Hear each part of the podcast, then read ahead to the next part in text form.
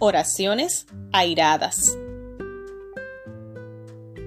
Despierta, oh Señor. ¿Por qué duermes? Levántate. No nos rechaces para siempre. Salmos 44, 23. Si lees los salmos con detenimiento, te sorprenderás de cuántas oraciones furiosas encontrarás. Si David viviese hoy, no estoy segura de cuántas iglesias le permitirían cantar sus salmos. Si crees que estoy exagerando, lee el Salmo 79 o el Salmo 109. Más allá de cuánto nos incomoden los salmos imprecatorios en la actualidad, una cosa queda clara. A Dios no le asustan nuestras emociones, ni siquiera las más difíciles.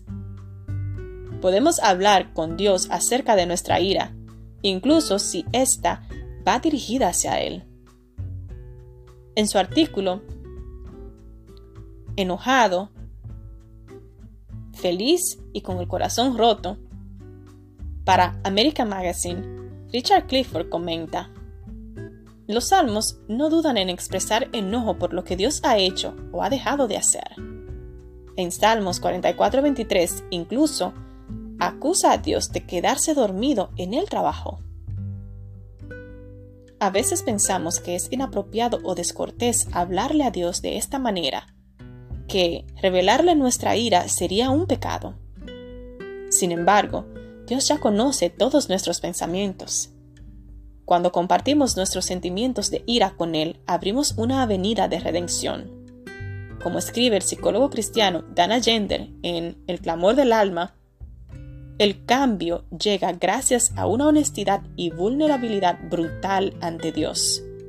Solo si estamos cara a cara con nuestras pasiones más profundas y dominantes, hay esperanza de redimir el tejido de nuestro mundo interior.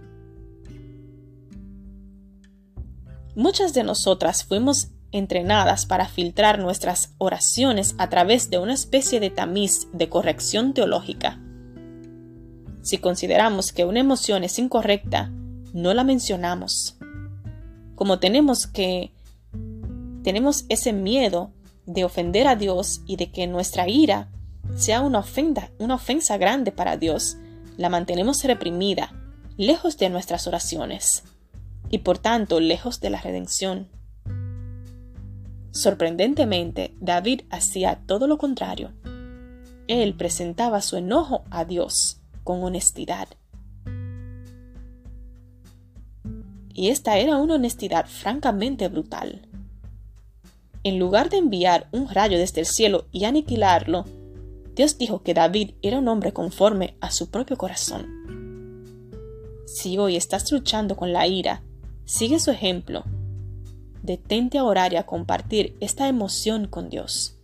Pídele que te examine y te transforme a su imagen. Señor, te agradezco porque tú ya conoces todas mis emociones y me amas igual. Enséñame a abrirte el corazón como David, a compartir mis enojos y mis amarguras con honestidad.